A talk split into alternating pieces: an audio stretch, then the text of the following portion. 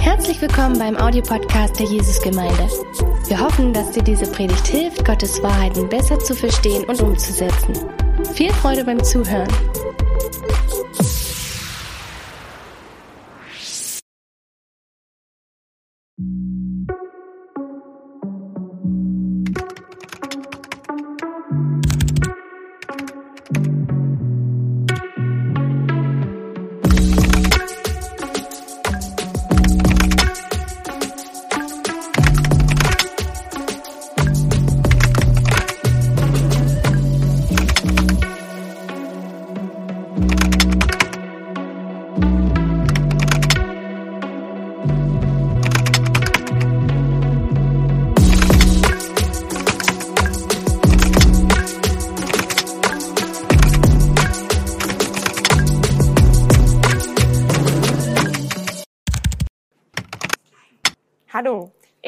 Mich heute, genau wie Dirk schon gesagt hat, in der Predigtreihe weiterzumachen, die Predigtreihe näher. Und es ist wirklich spannend, weil es ja in der Themenreihe darum geht, Gott immer neu und besser kennenzulernen, im Alltag ihm zu begegnen und was ich auch glaube, ihm immer in verschiedenen Zeiten auch verschieden zu begegnen. Und da haben wir jetzt ja schon die letzten Wochen gehört, dass er uns begegnen will als Bräutigam, als Hirte, als Reiniger der Herzen, als verzehrendes Feuer. Und heute geht's weiter. Und ich glaube wirklich, dass ja Gott uns immer verschieden begegnen will. Und da finde ich ein Beispiel, was es auch ganz gut trifft, ist, wenn ich an mein Leben denke, wie ich schon in einer Liebesbeziehung jemanden so anders immer wieder kennenlernen kann. Und da denke ich an meinen Mann, den ihr gerade eben schon kurz gesehen habt. ähm, finde ich das spannend. Ich, er war früher nur ein guter Freund. Und das war auch schön und wir hatten viel Spaß an gemeinsamen Unternehmungen. Später wurde er dann mein Partner, wurde immer mehr zum Liebhaber und zum wichtigsten Mensch in meinem Leben. Später dann Ehemann, ähm, so dass er mein Mitbewohner wurde, mein Finanzberater, wir ein Haushalt wurden, Corona-Buddy und ja auch Intimitätsmensch. Ähm, mittlerweile Vater unserer Tochter, ja, wo man, wo ich ihn erleben durfte als Unterstützer. Ähm, in der Schwangerschaft als Geburtshelfer, als Wochenbettmanager. Und das finde ich so spannend, so einen Menschen an seiner Seite zu haben, den man immer wieder neu in neuen Funktionen, in neuen Beziehungen kennenlernt. Und wenn ich mir das so vorstelle, wenn das schon mit einem Menschen so sein kann, wie ist es dann erst mit Gott? Und das macht mich echt, ja, aufgeregt und denke, wir dürfen immer mehr ihn kennenlernen. Und da finde ich, lesen wir in Hiob 11, 7 bis 9 heißt es, meinst du, du kannst die Tiefen Gottes ergründen oder die Grenzen des Allmächtigen erforschen? Er ist höher als der Himmel, was willst du tun? Tiefer als die Unterwelt, was kannst du wissen? Länger als die Erde und breiter als das Meer wow, da gibt es so viel noch zu entdecken und das finde ich, das packt mich so, ich denke, das, was ich schon erkannt habe, das finde ich gut, aber Gott fordert mich auch auf, immer noch mehr von ihm kennenzulernen. Er möchte uns sich offenbaren und wir dürfen darauf reagieren. Und heute haben wir ein neues Bild, wie wir Gott kennenlernen dürfen. Für mich ehrlich gesagt, als ich das gehört habe, ich soll darüber predigen, hatte ich so gar nicht so eine Assoziation, dass das mein Gott auch ist. Und zwar geht es heute um Thema eben Gott offenbart sich uns als Weingärtner. Ich persönlich habe zu Weingärtner an sich dem Wort nicht so einen Bezug. Für mich trifft es eher mit dem Wort Winzer. Ähm, und ich frage euch, was habt ihr für einen Bezug dazu? Oder was habt ihr da für ein Gottesbild, auch wenn ihr hört, Gott will der Winzer sein? Weiß ich nicht. Bei mir ist es so, ich bin selbst aufgewachsen in Rheinland-Pfalz. Wer es noch nicht wusste, 65 Prozent des deutschen Weines kommen von da. Ähm, und näher aufgewachsen bin ich auch äh, bei Bingen am Rhein, wo vier Weinanbaugebiete aufeinandertreffen. Und für mich war das immer ganz normal. In jedem Ort gibt's Weinberg, in jedem Ort, in jedem Ort gibt's ein Weingut, in jedem Ort gibt's ein Weinfest und in jedem Ort gibt's auch irgendwie so eine Weinprinzessin. Das ist meine Realität, meine Kindheit. So bin ich mit Wein aufgewachsen und ich trinke bis heute auch noch kein Bier, habe ich keinen Bezug zu. Ich trinke Wein. Genau. Und wenn ich so in Radebeul und Pillnitz, wenn wir in den Weinbergen unterwegs sind, das ist für mich Heimatgefühl. Und trotzdem fand ich das total packend, jetzt neu so zu lesen, was Gott über sich sagt als den Weingärtner. Und da wollen wir jetzt den Fokus drauf setzen und in der Bibel lesen. Da heißt es in Jesaja 5, 1 bis 3. Ich will doch singen von meinem Geliebten. Ein Lied meines Freundes von seinem Weinberg. Mein Geliebter hatte einen Weinberg auf einem fruchtbaren Hügel, und er grub ihn um und säuberte ihn von Steinen und bepflanzte ihn mit edlen Reben. Mitten darin baute er einen Turm und hieb auch eine Kelter darin aus. Und er hoffte, dass er gute Trauben brächte. Aber er trug schlechte. Nun, ihr Bürger von Jerusalem und ihr Männer von Juda, sprecht recht zwischen mir und meinem Weinberg. Wir lesen hier, Jesaja, ein Prophet, redet in der Metapher über Gott, den Weingärtner, und uns, sein Volk, den Weinberg. Und was erleben wir so, wie er sich da gerade präsentiert in der Bibelstelle? Wie verhält sich da Gott als Weingärtner? Wir lesen, dass er umgräbt, wir lesen, dass er störende Steine entfernt, dass er den Weinberg vorbereitet. Dann lesen wir, dass er die besonders guten Reben anpflanzt. Wir lesen, dass er einen Turm baut, einen Wachturm, um vor Eindringlingen zu schützen. Er bereitet sich für die Ernte vor, indem er eine Kelter anlegt. Das ist so eine Presse, um den Traubensaft dann zu gewinnen, wo dann der Wein rauskommt. Und er wartet, dass eine gute Ernte kommt. Und wenn man den Text noch ein bisschen weiterliest, dann handelt es auch davon, dass, die, dass es eine Mauer und einen Zaun um den Weinberg gibt. Wir lesen auch, dass die Reben beschnitten werden und dass der Boden auch mit einer Hacke gelockert wird und Unkraut entfernt wird. Also was wir hier so wirklich lesen, was diese drei Verse so wirklich zeigen wollen, ist, dieser Weingärtner, der dort am Arbeiten ist, der hegt und pflegt seinen Weinberg. Und er tut wirklich alles von seiner Seite aus, dass der Weinberg Frucht bringen kann. Und das ist das Bild, was Gott uns sagen will. Gott hegt und pflegt uns. Er tut alles von seiner Seite aus, dass unser Leben wirklich Frucht bringen kann. Und ich finde dieses Bild vom Weingärtner echt, das hat mich dann so gepackt oder so, sich das so bildlich vorzustellen. Und um das noch ein bisschen zu vertiefen und das ein bisschen so auf sich wirken zu lassen, dachte ich, das wäre doch mal ganz spannend. Da haben wir jetzt mal einen Beruf, wo wir, wo wir jemanden wirklich ganz konkret fragen können. Und da ist mir eingefallen, weil ich aus dem Weinanbaugebiet kommt, ähm, kenne ich wirklich einen Winzer ganz gut. Das ist der Albert Desui ich habe gerade ein bisschen Luft nun. und Albert Desui kommt aus meiner Heimatgemeinde. Es ist ein echt, ja, es ist ein tolles Ehepaar, Brigitte und Desui, ganz tolle, herzliche Menschen. Meine Schwester, genau, da seht ihr sie. Meine Schwester hat selbst auch bei ihm im Weinberg geheiratet. Unser Hochzeitswein kam auch von ihm. Und ich dachte mir, wir fragen ihn einfach mal, was er denn so sagt, wie seine Arbeit ist. Und dazu haben wir ein paar Fragen an ihn gestellt. Hallo Albert. Vielen ja, Dank. Hallo Katharina. Hallo. Vielen Dank, dass du dir heute in deiner Mittagspause wirklich Zeit nimmst, um unsere Fragen zum Thema Weinbau, Weingarten Zeit nimmst. Genau. Und wir wollen gleich mit der ersten Frage starten. Und zwar würde uns interessieren, was arbeitest du denn so übers Jahr verteilt im Weinberg, damit du am Ende eine gute Frucht hast? Ja, also zunächst mal ähm, vielen Dank für deinen Anruf. Katharina, selbstverständlich nehme ich mir gerne Zeit für deine Anliegen, für deine Fragen und gerade weil es ja bei mir jetzt so richtig auch in, nicht nur in den Berufen, die Branche, sondern ähm, ist ja ein Stück weit Herzblut, was da jetzt gerade tangiert wird und angesprochen wird. Genau, das mal vorab.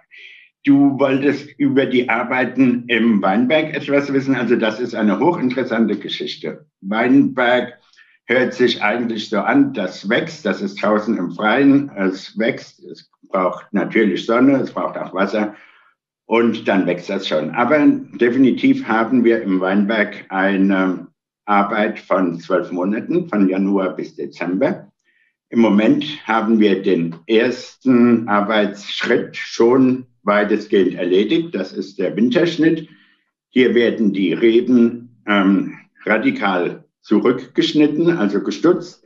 Das heißt, ungefähr 90 Prozent der im Sommer der Sommertriebe, die jetzt über die Wintermonate verholzt sind, werden wieder entfernt und aus dem Drahtrahmen herausgeschnitten und dann als Kompost klein gehäckselt oder gemulcht. Als zweites müssen wir sehen, dass die Drahtanlage, die ja bei der Rebe zwischen 30 und 50 Jahre alt werden muss, intakt bleibt. Das heißt also, hier sind wie an einem Haus auch immer wieder Reparaturarbeiten vonnöten. Dann werden die verbliebenen ein bis zwei Reben pro Stock werden angebunden, festgebunden, damit sie eben so in dieser Ordnung bleiben, die wir dem Stock zugedacht haben und nicht wie von Natur aus immer weiter äh, sich ausbreiten möchte, sondern wir haben ja in unseren Rebanlagen für jeden Stock nur einen begrenzten Standraum zur Verfügung. Ja, dann geht es schon weiter, dann kommen die ersten grünen Triebe. Hier unterscheiden wir zwischen wild und, und fruchtbaren Trieben. Die wilden, also unfruchtbaren, wird gleich entfernt, damit sie den Stock nicht unnötig belasten und Kraft, Nährstoff und Wasser entziehen. Und die anderen bleiben dann an der Rebe und wachsen weiter, bis ähm, sie dann eine Länge erreicht haben, wo sie dann Gefahr laufen bei Regen, Wind und äh, ja auch bei Unwetter, aber schon bei starkem Wind wieder abzubrechen. Deshalb müssen sie immer, müssen sie immer wieder unterstützt werden durch die Drähte, die eigens dafür in einem Weinberg eingezogen werden. Mhm. Und das ist dann praktisch so unsere Sommerarbeit von Juni bis August. Dann kehrt bei uns die Ruhe vor dem Sturm ein, beziehungsweise die überschüssige Laubwand wird dann auch wieder abgeschnitten. Was zu lang ist und einfach nur den Stock belastet und Kraft kosten würde, wird wieder abgeschnitten, eingekürzt. Dann äh, geht es, das geht also alles so bis in den August hinein. Zwischendurch natürlich immer mal wieder Boden lockern oder wenn begrünt ist, das Gras mähen. Das sind Pflegearbeiten, die allerdings mechanisierbar sind, immer wieder mit dem Traktor mal durchfahren. Das ist eine relativ einfache Geschichte.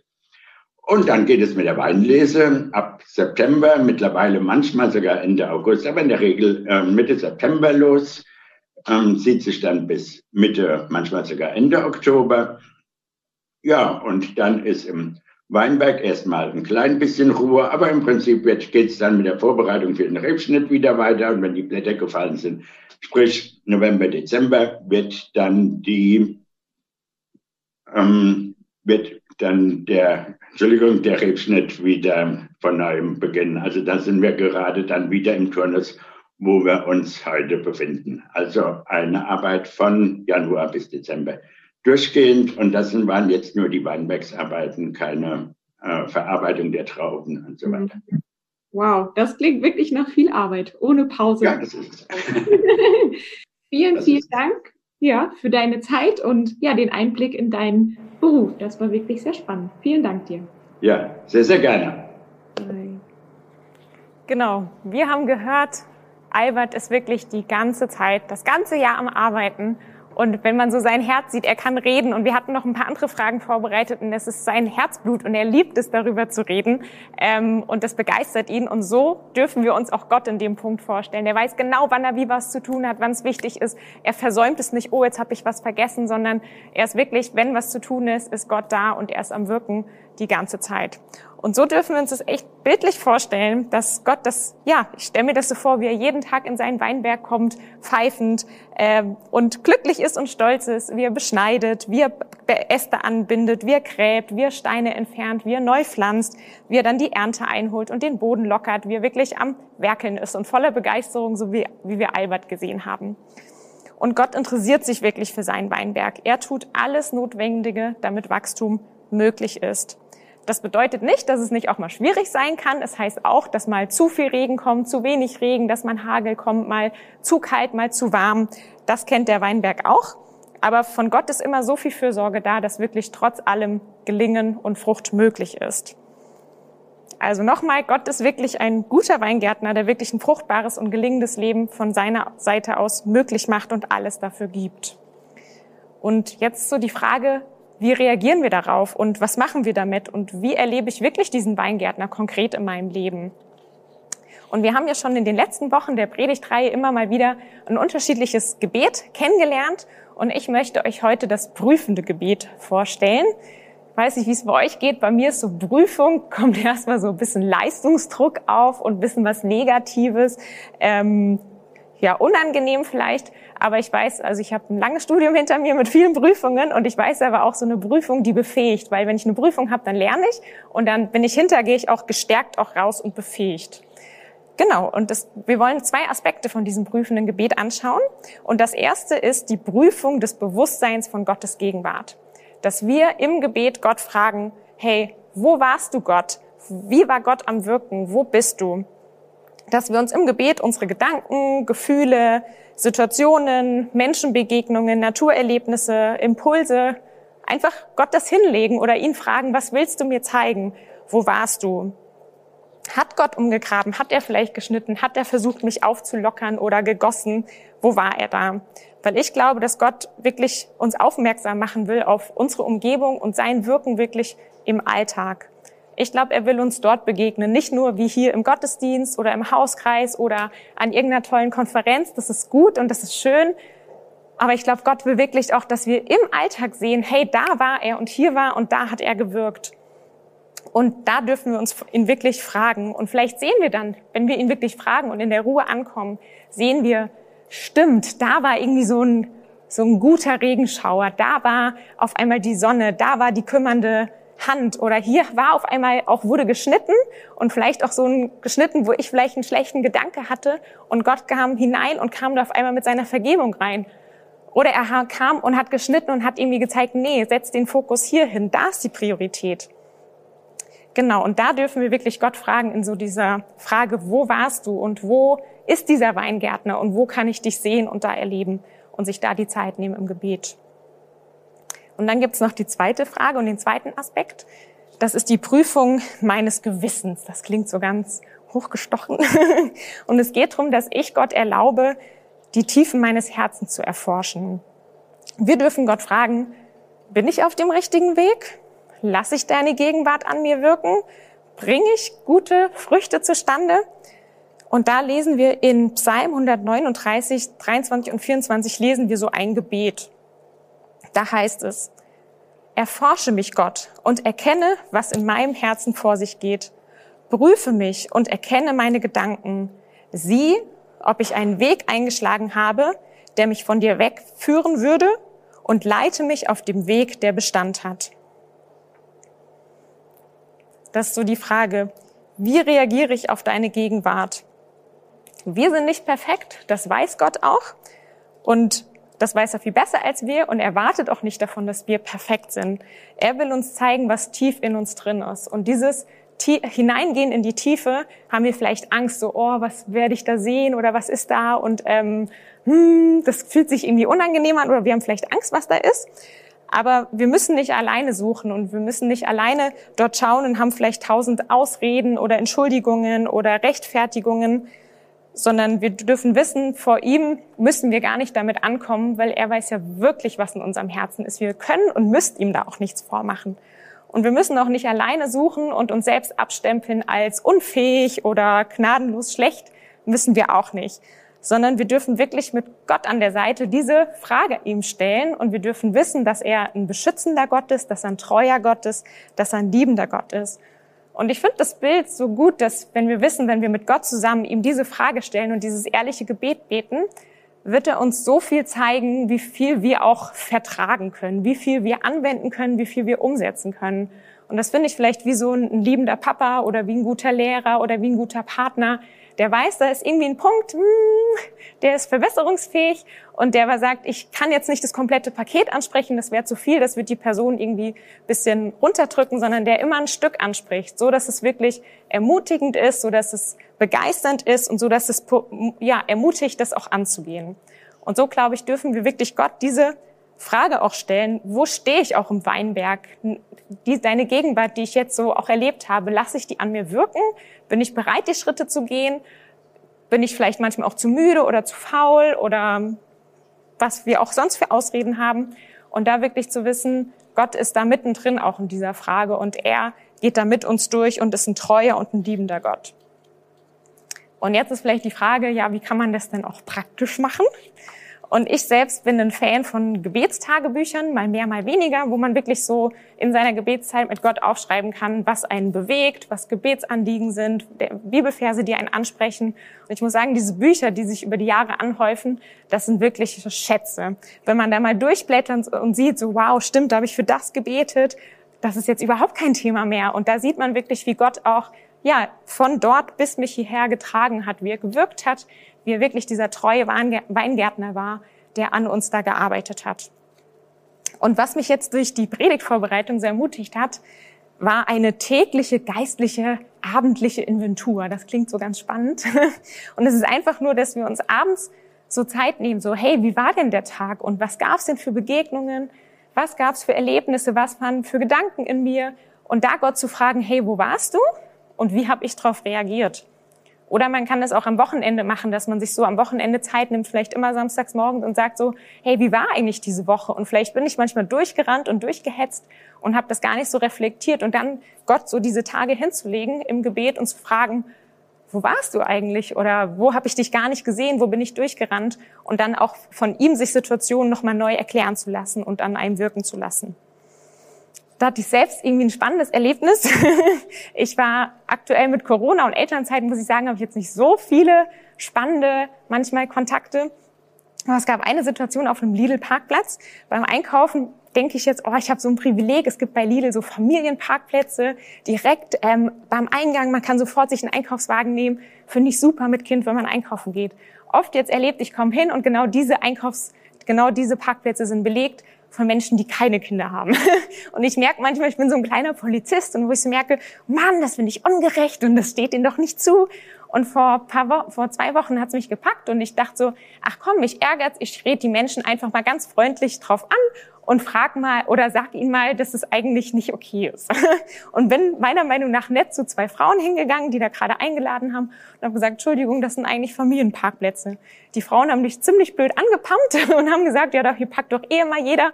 Meinte ich, naja, das ist keine Rechtfertigung und haben weiter so ein bisschen auf mir gezeigt, dass sie das jetzt blöd finden, dass ich ihnen das sage. Und ich bin irgendwie richtig wütend einkaufen gegangen, dachte so, Mann, die haben kein Recht dazu und wie können die nur? Ich war im Recht und hab's noch lieb gesagt und die pumpen mich an. Und ich fand es spannend, wie Gott diese Situation in meinem Herzen so verändern konnte und so gesagt hat, so hey, diese Welt ist nicht gerecht und du musst auch nicht immer kämpfen für dein Recht. Ähm, es ist okay, wenn du es ansprichst, aber ich will nicht, dass dein Herz durch so Situationen auch verändert wird. Und auf einmal kam echt auch Liebe und Annahme in diese Situation. Und es war vorher wirklich so eine, ach, so ein Ärger, so ein Unverständnis. Und wo ich beim nächsten Mal beim Einkaufen sofort einen Parkplatz gefunden habe, das ist, das glaube ich nicht, dass es dann immer so die Folge ist, aber noch ein anderes Erlebnis mit einem ganz netten Menschen hatte, wo ich dachte, okay, das war nicht fair, wie er mich jetzt gut behandelt hat und dachte, ja, das ist auch nicht fair, dass ich da gerecht behandelt werde oder so fair behandelt werde. Und fand ich spannend, dass es so Situationen gibt, wo Gott dann sagen will, hey, danke, dass du mich damit hineingenommen hast in die Situation und ich will dir das zeigen und ich will auch in den kleinen Momenten in deinem Leben dir zeigen, was ich darüber denke. Genau, und dieses Ergebnis des Gebetes glaube ich wirklich, dass wir Gott fragen können und auch äh, eine Antwort bekommen, wo stehe ich wirklich? Und dass wir unsere Stärken und Schwächen da erkennen mit ihm zusammen, so dass wir Gott uns auch ganz hingeben können, ohne irgendwie einen Filter davor, ohne was zu beschönigen, sondern dass wir uns ihm wirklich da auch hingeben können mit unseren Stärken, aber auch mit Schwächen, mit Begabungen, mit Enttäuschungen und dass wir uns da ihm hingeben können. Und ich glaube, das führt uns auch echt, ja, nochmal zu einer tieferen Beziehung zu Gott, wo wir wissen, okay, ich bin der, der ich bin, das bin ich, und er nimmt mich trotzdem so an und er ist treu und er liebt mich und er zeigt mich da auch, zeigt sich mir in der Gnade dort. Genau. Und ich glaube wirklich, Gott möchte uns im Alltag begegnen und ich möchte euch ermutigen, da wirklich ihn mit hineinzunehmen, so zu sehen, hey, wo bist du, wo ich es gar nicht gesehen habe? Und ihn da zu sehen und auch wirken zu lassen. Weil ich glaube wirklich, er ist dieser gute und dieser treue Weingärtner. Wow, das war total stark. Ähm, ich glaube, das war wieder so eine Predigt, an die ich mich dran erinnern werde. Äh, ich habe da so gesessen in dem Stuhl und habe auch dazugehört, wie der Winzer gesagt hat, dass ich glaube, wenn ich mich recht erinnern kann, 75 Prozent der Reben weggeschnitten werden und dann im Winter werden nochmal alle, alle oder, oder im Sommer alle wilden Triebe weggeschnitten. Und ich saß da und habe mir gedacht, das klingt nach einem tiefgreifenden Einschnitt.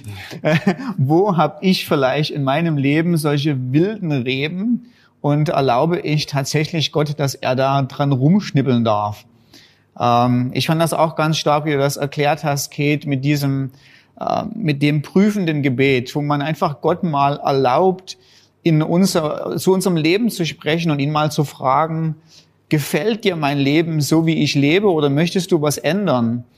Und ähm, natürlich, wenn Gott dann spricht, das ist immer so ein positiver Schmerz, ja, wenn die Überführung kommt. Aber im Endeffekt wird's richtig gut. Ähm, eigentlich wollte ich Josua, ich wollte was hier sagen, aber ich bin so inspiriert von der Mach Predigt. weiter. Ich erzähle noch eine Geschichte, dann, dann komme ich zu der Frage. Ich weiß, ich habe selber mal, weil ich dieses, dieses Buch oder ein Buch über prüfendes Gebet gelesen habe, ähm, Gott gefragt und habe gesagt, Gott, gibt es etwas, äh, was du in meinem Leben ändern möchtest? Und ich war mir in dem Augenblick eigentlich ziemlich sicher, dass, äh, dass alles so okay ist. Deshalb konnte ich das auch so mutig zu Gott sagen. Ich habe nichts geantwortet. Ich habe gedacht, er klatscht und sagt, alles okay, Dirk. Ne? Und dann hat tatsächlich Gott in meinem Leben gesprochen, hat gesagt, Dirk, du wohnst mit einer Familie zusammen und du behandelst die Kinder, als wenn sie weniger wert sind als du selber. Ich möchte, dass du das änderst und ich möchte, dass du anfängst, sie wertzuschätzen und ihre Qualitäten hochzuheben. Und wenn du das tust, verspreche ich dir, wirst du eine einzigartige Beziehung mit den Kindern äh, entwickeln. Und es ist tatsächlich so gekommen. Es war so dieser, dieser, dieser positive Schmerz. Oh, es stimmt. und ich habe mit Freude die Art und Weise, wie ich mit ihnen gesprochen habe, geändert. Und es ist jetzt 20 oder 25 Jahre her. Und noch heute haben wir so eine enge Herzensbeziehung. Ich bin richtig dankbar, dass Gott in dem Augenblick die, die Schere angenommen hat und geschnitten hat und was in meinem Leben getan hat. So, Josua, jetzt endlich zu, zu dir. Sorry, tut mir leid. ähm, aber ich würde gern gleich einsteigen ins Thema und dich mal fragen. Ähm, Kate hat so wunderbar darüber gesprochen, dass Gott sich für uns sorgt, dass er uns umsorgt, dass er alles für uns tut, dass er den Weinberg bebaut, dass er da umackert, dass es uns gut geht. Aus deiner Erfahrung und was du auch im Wort Gottes gelesen hast, wie sieht denn die Idealrebe eigentlich aus? Also was bewirkt denn Gott eigentlich mit seiner Pflege? Ähm, geht es darum tatsächlich, dass es uns immer rundrum problemlos, schmerzlos gut geht? Oder was ist denn eigentlich so diese Idealvorstellung, die Gott hat, wenn er sagt, ich beschneide dich zu einer Rebe, an der ich mein Wohlgefallen hat, habe? Wie, wie sieht denn das aus? Also bei Frucht kommt mir eigentlich immer die Frucht des Geistes dann aus Galater auch äh, fünf in den Sinn, ähm, wo ich erst im letzten Monat noch mal ganz neu den Fokus äh, irgendwie für mich bekommen habe, dass das im Wesentlichen alles Charaktereigenschaften sind. Hm. Also ich kann sie jetzt nie genau aufzählen, aber Geduld und Liebe und, und ähm, Langmut und also alles solche Dinge, wo du auch heutzutage noch sagen würdest, das ist durchweg positiv vom Charakter her. Und ich glaube, dass das äh, das Ziel ist, rein von den Eigenschaften her, wo, wo Gott uns hinhaben will, mehr und mehr diese Frucht in unserem Leben reifen zu sehen. Ähm, wenn wir mit Menschen umgehen, Jesus geht ja teilweise so weit, dass schon unsere Gedanken auch relevant sind sozusagen und das glaube ich auch. Ähm, und aber bei all diesem ist mir ganz mehr bewusst geworden, auch die letzte Zeit. Ist viel passiert, auch im letzten Jahr, einfach in meinem Gottesbild, in meiner Beziehung zu Gott, wo ich gemerkt habe, diese Frucht ist überhaupt nur möglich zu reifen, dadurch, dass Christus für uns ans Kreuz gegangen ist und uns diese Freiheit geschenkt hat. Und das lese ich in dem, was Kate so wunderbar auch äh, dann vorgelesen und, und zitiert hat. Ähm, dort sehe ich diese Riesenvorra also Vorbereitung, die der Weingärtner überhaupt betreibt, damit Reben überhaupt wachsen können. Das ist ja ein Riesenaufwand. Also ich stelle mir diesen, dieses Feld da vor, diesen Hügel, das, also wer schon mal da war, irgendwo im Mittleren Osten, der weiß, das ist alles voll Steine und äh, überhaupt nie so, dass man losbauen Ja. könnte.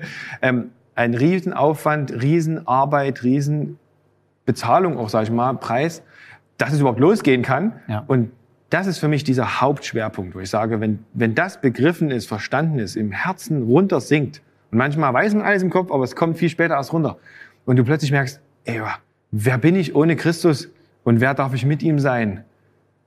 Dann, dann fängst du automatisch an, äh, Schritt für Schritt Frucht zu bringen und Gott bewirkt es. Er, er ist es, der diese Voraussetzungen gegeben hat. Und dann kommt natürlich die Pflege dazu, wo du sagst, er sorgt dafür, dass es uns gut geht. Ja, er schneidet Unkraut weg und sowas. Aber eben auch manchmal was, was du lieb gewonnen hast. also, oder, ja, wo er dich verändern will. Ja. Ja. Genau. So, Gott sorgt sich um uns. Ähm, er schneidet gewisse Dinge manchmal auch weg. Er kümmert sich um uns. Er pflegt uns auch. Wie macht er das denn eigentlich jetzt mal so ganz praktisch im Alltag? Also, selbst wenn jetzt unsere Zuhörer da sitzen und sagen, ich weiß, dass du vertrauenswürdig bist. Ich gebe mir mein Leben in deine Hände. Du darfst bei mir rumschnippeln. Pflege mich nach deinem Wohlgefallen. Was ist denn dann zu erwarten? Wie macht das Gott hauptsächlich? Also ich kann natürlich jetzt nie vier Punkte nennen und das war abschließend, aber ähm, ich glaube, dass, dass es mit einer Bereitschaft des Herzens losgeht, wie bei dem prüfenden Gebet, zu sagen, Herr, ich, ich möchte bereit sein, dass du an mir wirkst, dass du in mir etwas tust. Ähm, und ich glaube, dass das auf vielfältige Weise passieren kann. Aber für mich habe ich festgestellt, ein wesentlicher Punkt geht mit dem Blick in, in Gottes Wort. Also mhm. mit einer Auseinandersetzung mit dem Evangelium, mit Gottes Wesen.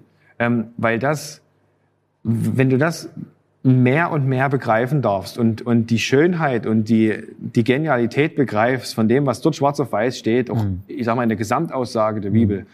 dann wirst du also mir ging es so jetzt, du, du wirst plötzlich inspiriert und denkst, wie, wie krass ist das? Also mhm. es ist, ich sage manchmal, es ist wie, wenn du vom Schwarz-Weiß-Film plötzlich in einen bunten Film wechselst oder oder wenn es plötzlich ein, ein 4K-Video anguckst statt statt irgendwas. Ne? So, also plötzlich ergibt das alles viel mehr Sinn und du merkst, wie dieses Leben schon anfängt rauszufließen und wie du teilweise veränderst wirst, dass du manche Dinge gar nicht mehr machen willst, mhm. weil du den Fokus plötzlich neu hast und hm. sagst, das das ist es. Mhm. Und dort will ich mich reingeben. Mhm. Da habe ich das Gefühl, ich, ich, ich tue was oder beschäftige mich etwas, was wirklich bleibenden Wert hat mhm. und was auch noch vielleicht andere Menschen zu Christus führen kann, ja. sozusagen. Und das ist für mich jetzt wirklich so ein ganz wichtiger Punkt, wo ich sage, sein Wort ist Wahrheit und sein Wort ist klar und, und sein Wort ist unglaublich kraftvoll. Wir unterschätzen das manchmal noch viel mhm. zu oft und das denken, stimmt. wir müssen es irgendwie so darlegen, dass es gesellschaftstauglich ist oder ja. dass man irgendwie damit connecten kann ja, wir müssen niemanden vor den Kopf stoßen. Das ist richtig jetzt einfach nur, damit es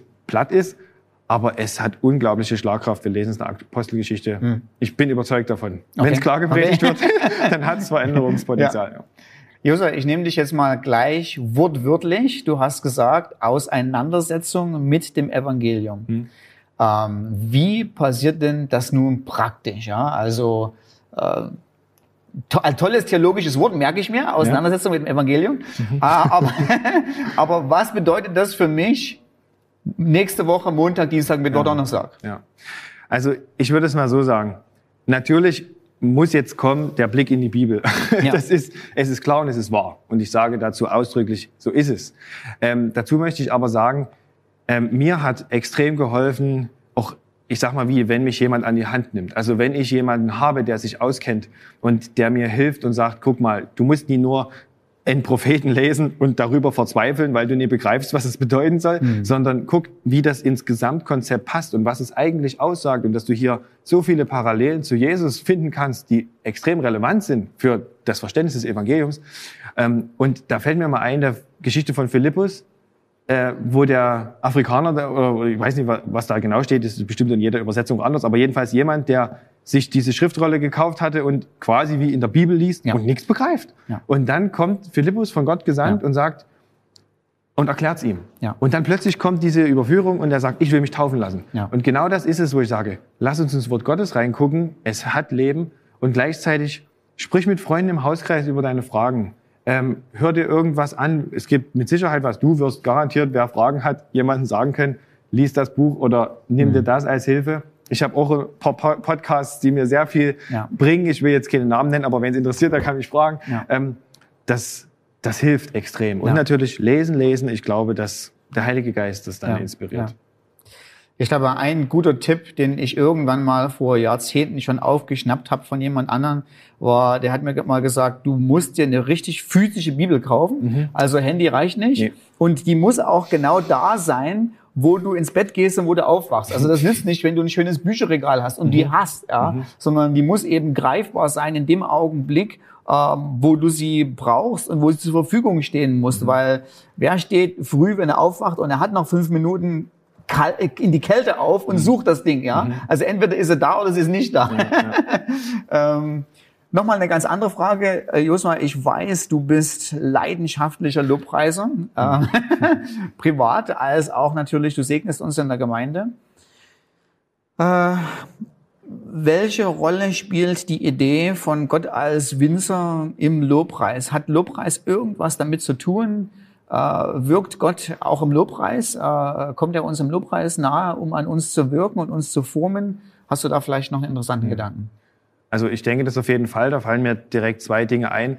Ähm, das eine ist, im Lobpreis jetzt mal als äh, Programmpunkt eines Gottesdienstes, will ich mal sagen. Mhm. Dort ist natürlich, sag ich mal, das, was wir singen, die Texte sind absolut äh, wichtig, weil sie, ich sage mal, das Evangelium und die Eigenschaften Gottes in unser Herz einmassieren. Mhm. Also so, dass man sich gut merken kann. Mhm. Ich meine, ich bin Lehrer. Ähm, es ist ja einfach klar, wenn man was singt, merkt man sich besser, als wenn man es nur liest. Ja. Ähm, und an der Stelle ist auch meine persönliche Leidenschaft, muss ich gestehen, mich damit auseinanderzusetzen, ähm, wie Texte wirklich sauber sind und, und dass sie auch wirklich das Evangelium widerspiegeln mhm. und nie vielleicht ein Missverständnis Verständnis mhm. möglich machen, sozusagen. Ja. Das ist klar, ja. man kann alles ein bisschen missverstehen ja. im Extremfall, aber wir wollen natürlich gute Texte haben, die das Evangelium greifbar machen.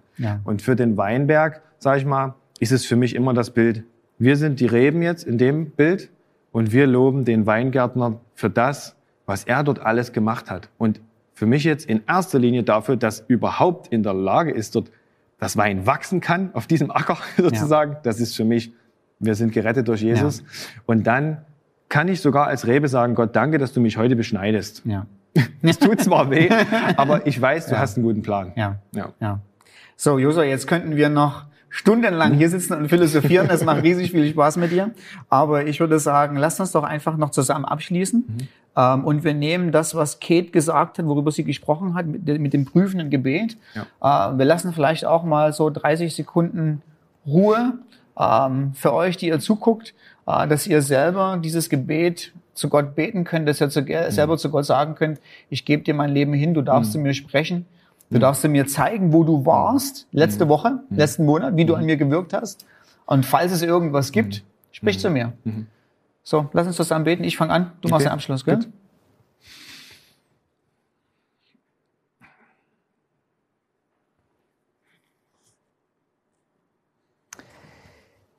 Himmlischer Vater, du bist so vertrauenswürdig.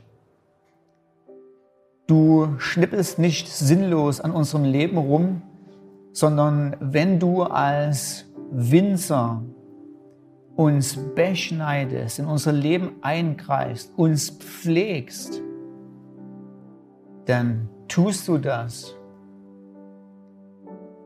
zu unserem Guten. Mhm und zu dem Allerwichtigsten in unserem Leben, nämlich, dass unser Leben ein Wohlgefallen für dich ist. Und himmlischer Vater, wir geben dir unser Leben und wir legen es offen für dich hin. Wenn du ein Gott mit Fehlern, wenn du ein Gott der Willkür, wenn du ein Gott ohne Gnade und Barmherzigkeit, ohne Ziel und ohne Weisheit wärst, würden wir uns verschließen. Aber weil du ein Gott bist, dem wir vertrauen können, dessen mhm. Pläne perfekt sind, dessen Gnade groß ist und der ein weiseres Ziel für unser Leben hat und ein besseres Ziel, als wir das selber für uns festschreiben könnten, mhm. erlauben wir dir, mhm. alles von uns zu nehmen, zu uns zu sprechen, was du gerne mhm. möchtest, wo wir uns ändern sollen. Mhm. Sprich, unser Herr Jesus Christus, wir geben dir alles Recht dazu, mhm. unser Leben zu gestalten nach deinem Wohlgefallen. Mhm.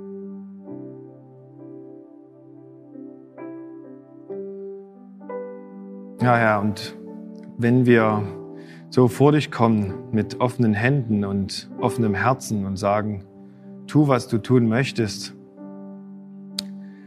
dann ist es fast vorprogrammiert, dass oft Fragen offen bleiben, weil wir Menschen mit einer begrenzten Sicht sind und es teilweise oder oft überhaupt nicht klug ist, wenn wir alles wissen würden, warum du bestimmte Dinge tust oder wo das hinführt. Aber ich bete, dass du in uns ein ganz tiefes und fest gegründetes Fundament legst von Vertrauen dir gegenüber. Mhm. Und ich bete, dass dass du das bewirkst bei jedem, der wirklich heute zuschaut, dass du uns darüber, dass wir meditieren und forschen, auf welche wundersame Weise du diesen gesamten Weinberg überhaupt zu einem Ort gemacht hast, wo Reben wachsen können, dass wir darüber dein Wesen erkennen und dein, deine übermäßige Gnade erkennen und dann mit einer Einstellung daran gehen können, wo du uns vielleicht beschneidest oder in andere Form bringst. Eine Einstellung, in der wir im Vertrauen das mit uns geschehen lassen, was du tun willst, weil es ultimativ am Ende zu deiner Ehre ist. Du sollst gelobt werden dafür, wenn gute Früchte reifen.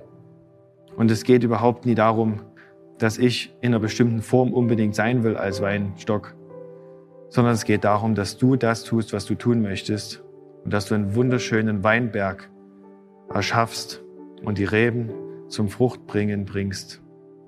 Alles zu deiner Ehre. Hm. Amen. Amen, himmlischer Winzer. Amen.